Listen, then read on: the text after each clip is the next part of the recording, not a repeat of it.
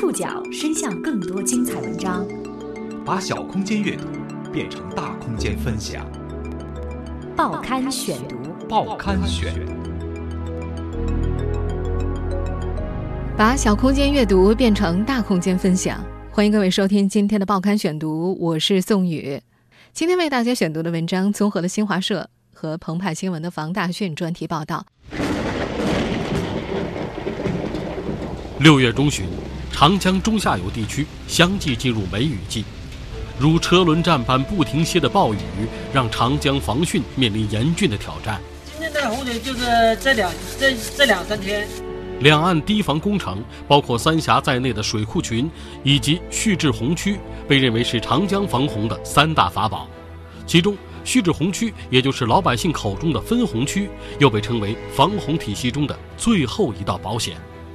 今年长江流域会启用分洪区对抗洪水吗？在过去和洪水的斗争中，我们又有哪些经验可以借鉴？报刊选读今天为您讲述防汛与分洪。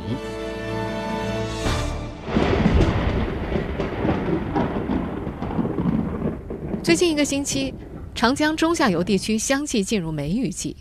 如车轮战般不停歇的暴雨，让长江防汛面临严峻的挑战。因连日强降雨，六月二十号十九点二十分左右，江西鄱阳县向阳围发生溃口。根据当地防汛部门介绍，溃口的原因是因为高水位急剧上升、冰田水库泄洪、长江洪峰通过的叠加作用。目前暂时没有收到人员伤亡的报告。武警水电二总队四百多名官兵正在紧急抢险，力争三天完成决口封堵。同一天。湖南龙山县油水河里约段出现超校河洪水水位，水位达两百五十八点四米，超过九八年历史最高洪峰水位。六月二十号上午十一点四十分，洪水直接漫过堤顶，进入里约镇区。目前，湖南省防办已经派出两个专家组赶赴堤坝溃漫现场指导救灾工作，清理积水预计将耗时五天。当地暂时没有人员伤亡的报告。对于严峻的长江防汛来说，还有一个不利消息已经证实：二零一六年长江中下游梅雨季已经推迟。长江委防办主任陈敏介绍，长江流域降雨有一定的规律，正常情况之下，下游先降雨，上游后降雨。梅雨季推迟与上游的降雨遭遇，将会对主汛期的长江防汛不利。一九九八年大洪水的时候，就是因为长江中下游出现了二次梅。最强厄尔尼诺事件，罕见冬汛，提早入汛。入汛以来，全国平均降水量较常年同期偏多一点八成。上述种种迹象显示，二零一六年长江流域可能面临大洪水的挑战。长江防洪如今有三大法宝：一是一九九八年之后投资建设的隐蔽工程，让长江大堤固若金汤；二是以三峡大坝为代表的水利控制工程；三是。蓄滞洪区的建设，蓄滞洪区被认为是分蓄洪水的天然场所，它主要利用低洼地带或者湖泊分蓄防洪水库和堤防工程无法调蓄的超额洪水。多数的蓄滞洪区在历史上属于遭受洪水淹没的泛洪平原。公开资料显示，全国共设有蓄滞洪区九十多处，其中仅长江流域就有四十二处。总面积大约一点二万平方公里，相当于一千八百四十六个杭州西湖。从分布状况来看，长江的四十二处蓄滞洪区均处于中下游干流沿岸，其中重点蓄滞洪区有一处，也就是位于长江荆州段的荆江分洪区；重要蓄滞洪区十二处，大多处于荆江下游的武汉市和荆江末端的成陵矶附近。蓄滞洪区被称为防洪体系当中的最后一道保险。在长江流域整个防洪体系中，荆江分洪区是重要的防洪工程，是保障荆江河段安全行洪不可或缺的屏障。这个始建于1952年的防洪工程已经有62年未启用。如今，这里的居民如何看待分洪？报刊选读继续为您讲述防汛与分红。荆江分洪区位于湖北省荆州市公安县境内，始建于1952年，它是长江干流第一个分蓄洪水防洪工程，迄今已经有六十二年没有启用过了。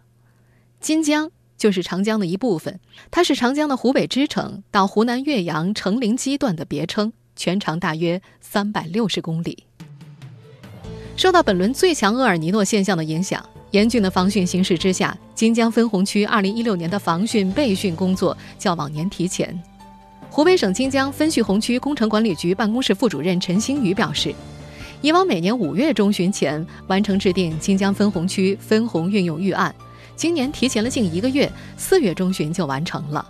同时，他们还委托公安县的统计部门，用时四个月，对金江分洪区内的八个乡镇、一百六十七个行政村、三个直属农林渔场和七个社区财产进行了一次入户登记，这是近年来的第一次。金江分洪工程南北闸管理处处长李建波介绍，如果遇到超标准的洪水，为了保护长江大堤、汉江平原和武汉三镇的安全，首先启用的就是金江分洪区。金江分洪区的启用条件是控制沙市水位不超过四十五米，当沙市水位接近四十五米且预报还会上涨时，视情况就要启用金江分洪区。一旦金江分洪区启用分洪，湖北公安县近半个县九百二十一平方公里版图面积将被淹没。我们下一站要去往的是湖北公安县杨家场镇金河村，这个村子就位于荆江分洪区之内。和分洪区里的大多数村子一样，这里有座四层三跨钢筋混凝土框架结构建筑，村民叫它“躲水楼”。这是为长江分洪时供村民临时躲避洪水、储藏物资而建，紧急时可以进入里面等待救援。躲水楼的外侧部分墙皮已经脱落，露出灰色的水泥面，红色的四十二米的水位线标志牌还紧紧地钉在墙上。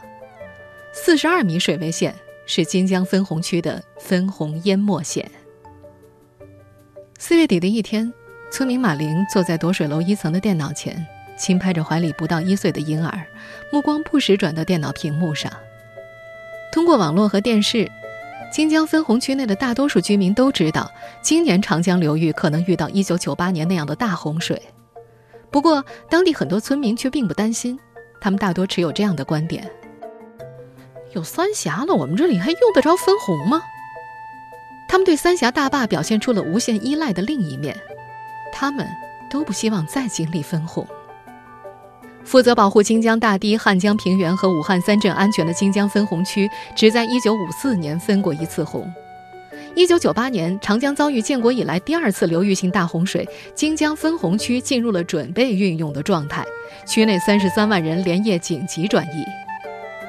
今年32岁的马玲也参加了1998年那场被他称为“逃荒”的紧急大转移，只是当时最终没有分洪。和其他分洪区内的居民一样，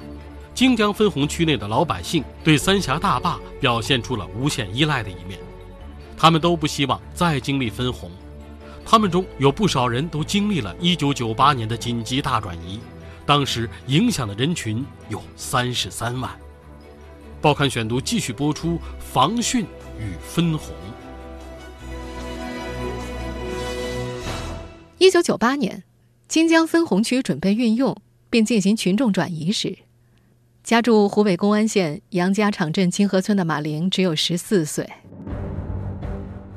那年盛夏，长江发生建国以来第二次全流域性大洪水，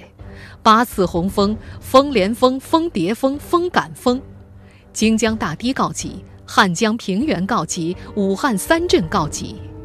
当时的新闻报道连用三个排比形容荆江流域情况的紧迫。一九九八年八月六号上午八点，湖北沙市水位达到四十四点六五米，而且仍在上涨，预报将会突破四十五米，这是荆江堤防的设计水位。当时在没有三峡调蓄洪水的情况之下，荆江堤防险象环生。按照当时的规定。当沙市水位达到四十四点六七米，争取四十五米，而且预报还会上涨时，为了确保武汉三镇和汉江平原的安全，荆江分洪区就要做好开闸分洪的准备。一九九八年的八月六号，湖北省防汛抗旱指挥部电告荆州市防汛指挥部，由于沙市水位明日将突破四十五米这一堤防设计水位，务必做好荆州防洪区启用的准备，即刻将分洪区内老弱病残及低洼地区群众转移到安全地带。分洪就意味着当时荆江分洪区内的三十三万群众要来一次大转移。一九九八年八月六号下午，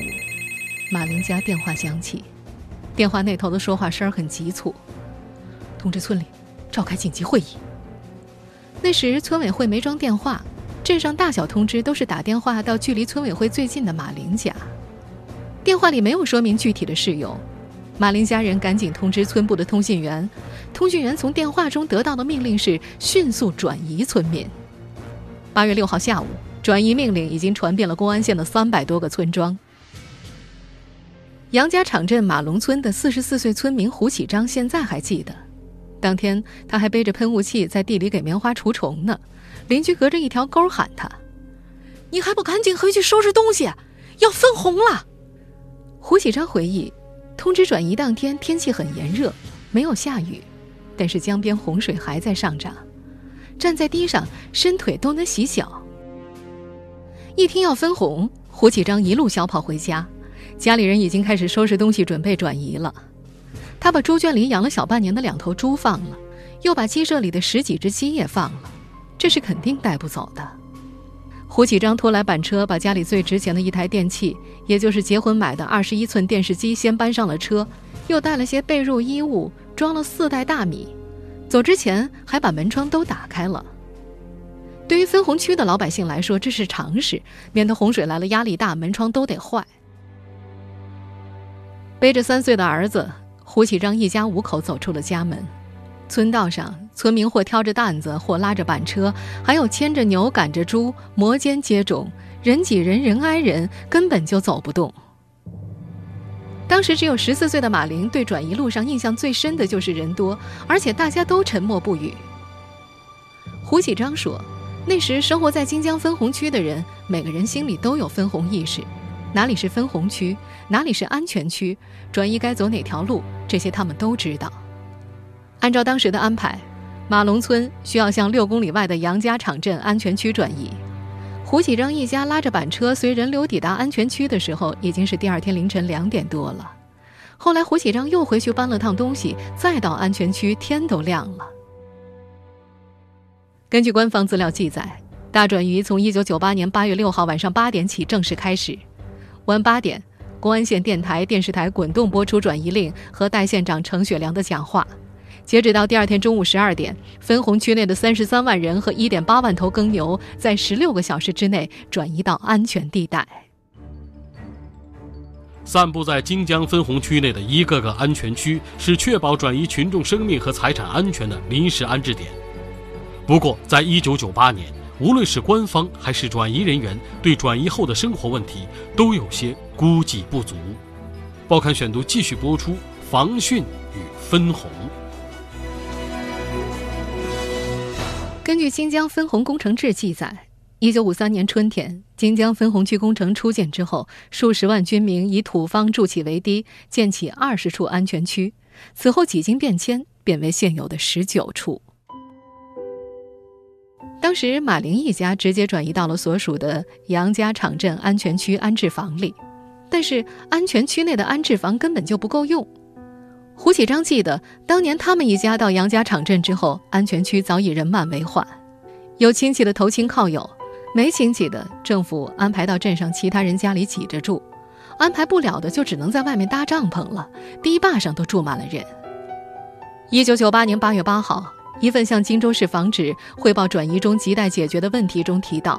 转移到安全区，以及滞留在长江干堤上的十多万名群众，因为不能按预案及时提供搭棚器材，全部露宿在外。当时，胡启章把用板车拖来的电视机、家具等财物寄存在安全区的亲戚家里。他记得，因为安全区内人太多了，后来政府又说让渡江到对岸的江陵县住，去的给补贴。他们一家又坐渡船去了江陵。在马家寨的农户家里住了二十多天才回来。当时荆州分洪区向外县市区转移了八万多人，大部分被安排到了沙市、江陵、石首、松滋等周围县的农户家里。不过，对于分洪区居民转移之后的生活问题，无论是官方还是转移人员，都有些估计不足。金河村村民林霞回忆，那时他的父亲经常在晚上越过大堤回家拿一些生活用品和粮食，因为没东西吃，感觉天天都在吃南瓜。荆江分洪区实施分洪转移命令资料选编显示，一九九八年八月八号，荆江市荆江分洪前线指挥部在一份发给上级部门的电报中提到。由于转移仓促，来不及准备，转移群众只注重带贵重物品，生活用品急缺。几个安全区两天一夜，大部分群众只吃了一点干粮，饥饿的时候到附近找毛豆、找勺藤子充饥。村民转移之后，按计划要被洪水淹没的村庄里，所有房屋的门窗都打开着，只有被放生的牲畜和家禽在村子里游荡，不时发出叫声，声音。回荡在夜幕下的村庄里，转移到安全区的村民经常跑到安全区的围堤上，远远地望着空荡荡的村庄，要眼睁睁地看着自家被洪水淹没。那种伤感，只有经历过的人才能体会。不过，原定于当年八月十六号晚上十二点起爆的埋在荆江分洪区闸栏淤堤里的二十二吨 TNT 炸药，最后。并没有炸响。荆江分洪区实施分洪转移命令资料选编记载，当年八月六号紧急转移之后，二十多天的时间里，荆江分洪区曾两次准备分洪。这二十多天里，分洪区经受了第五、第四、第六次特大洪峰的考验。八月十七号，最厉害的第六次洪峰顺利通过沙市，荆江水位在超出四十五米的分洪水位之后开始回落。八月二十六号上午十点，第七次洪峰顺利通过沙市。气象预报：长江上游的三峡区间已无更大洪峰。离家近二十天后，胡启章一家人又拉着板车，拖着结婚时买的彩电回到了村里。路边死猪、死鸡鸭在炎热的天气里腐烂，恶臭味弥漫在整个村庄，苍蝇蚊子漫天飞舞。卫生员穿着防护服，背着喷雾器。逐户逐村的消毒。富河镇村民吴女士回忆，当年回家之后，田里也没什么可收的了，棉桃都被棉铃虫吃光了。那年虫害本来就很严重，加之转移之后农田荒芜，没人管理，棉花几乎绝收了。那时候没什么补偿，旭日红区运用补偿暂行办法，一直到两千年才正式颁布实施。一九九八年八月二十六号，公安县转移损失情况报告显示，截止到当天，转移所造成的经济损失达到二十点零三亿元。大转移过程当中也造成了一些人员伤亡。这份报告还表示，分红转移中一共伤亡一千六百四十四人，其中重伤四百七十三人，死亡九十九人。在转移过程当中，因为生活医疗条件有限，病死的有七十八人。到了那年的九月二十二号，参加抗洪抢险的解放军和武警官兵全部撤离抗洪第一线，这次大洪水正式结束。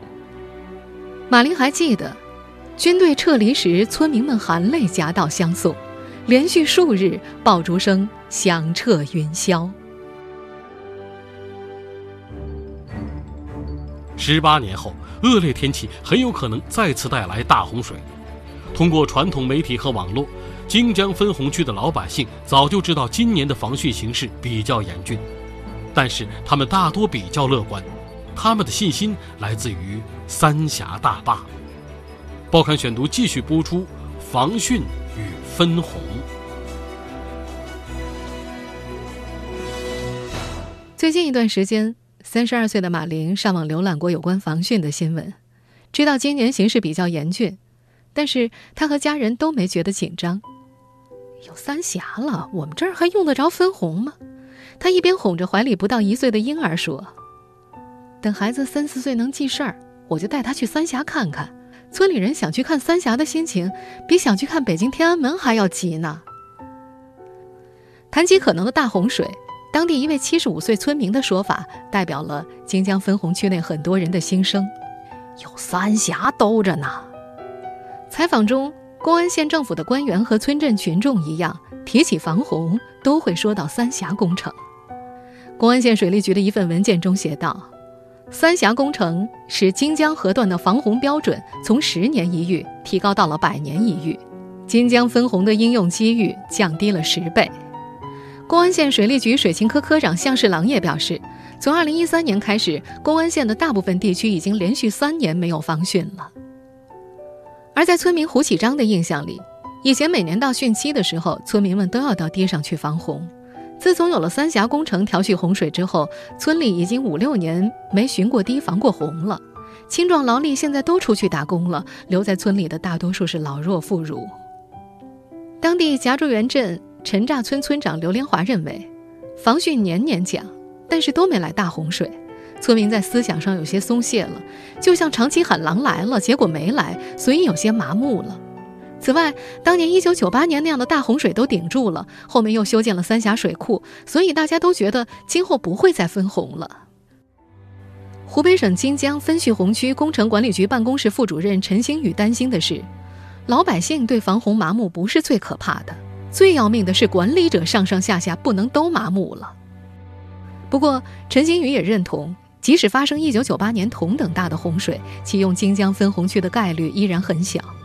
一个原因是，与1998年相比，上游不仅有三峡工程调蓄洪水，沿岸堤防也得到了加固，金江分洪区的应用几率已由二十年一遇降低到百年一遇。另外一方面，随着公安县当地经济的发展，城市规模已经突破了安全区，较1998年扩大十倍。分红时需要临时转移安置的人口也由1998年的33万增加到了40万。三峡集团枢纽运作部主任王海也表示，三峡工程建成之后，金江分洪区的启用几率比原来会小一些。原来可能十几二十年要启用一次，以后可能达到百年以上用一次。长期从事水利宏观问题、防洪理论与方法研究的全国人大代表、清华大学水利系教授周建华，则在接受采访的时候敲响了警钟。他认为，把长江洪水安全都寄托在三峡等工程上是危险的。周建军表示，防洪在某种意义上和国防一样，尽管战争几率小，但必须要防。况且现在气候变化大，很多风险几率也在变化。加上沿岸经济生活越来越难以承受大洪水的破坏，所以不能大意。人类还没有办法控制所有的洪水，所以紧急时分洪是不能避免的。他还认为，长江中游的分蓄洪区必须要预先做好准备，千万不能再出现1998年分蓄洪区不能分洪的情况。周建军解释说，1998年大洪水时，金江分洪区因为启用代价太大而不能启用。才出现了当时的严防死守荆江大堤的做法。严防死守虽然战胜了洪水，但是也造成国家人力物力的巨大消耗，使长江全线担负了巨大的风险。荆江堤防若出险，后果不堪设想。在周建军看来，按照当年的情况，哪怕老百姓受到损失，事后多花些钱补偿，也应该启用荆江分洪区。因为一九九八年的不启用，导致现在当地政府和老百姓的分红意识薄弱，觉得有了三峡这里不会再用了，甚至希望摘掉分洪区的帽子。周建军还强调，三峡工程主要是用来保金江安全的，它没多大能力用于帮助下游减少分洪量。长江中游必须与洪水共处，这是区位条件决定，永远不能期待长江中游和洞庭湖区没了洪水，即使以美国的国力也做不到。他打了个比方，密西西比河1996年大洪水之后，美国就明确提出要与洪水共处。这些问题在三峡规划的时候已经说得很明确，主要保金江安全，下游多余的洪水不能够靠三峡来解决。目前，长江中下游防洪主要是通过堤防、蓄滞洪区和水库群三大体系来实现。堤防是根本，堤防需要保证有足够的泄洪能力。但是堤防的高度和强度总是有限的，它管不了的一个是大洪峰，还有一个就是超额洪水量，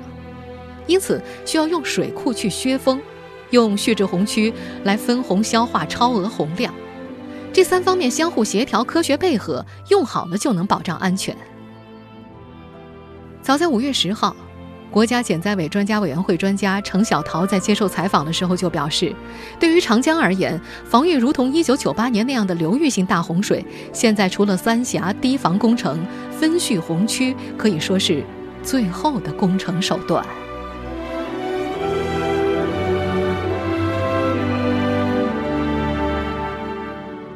以上您收听的是《报刊选读》，防汛与分洪。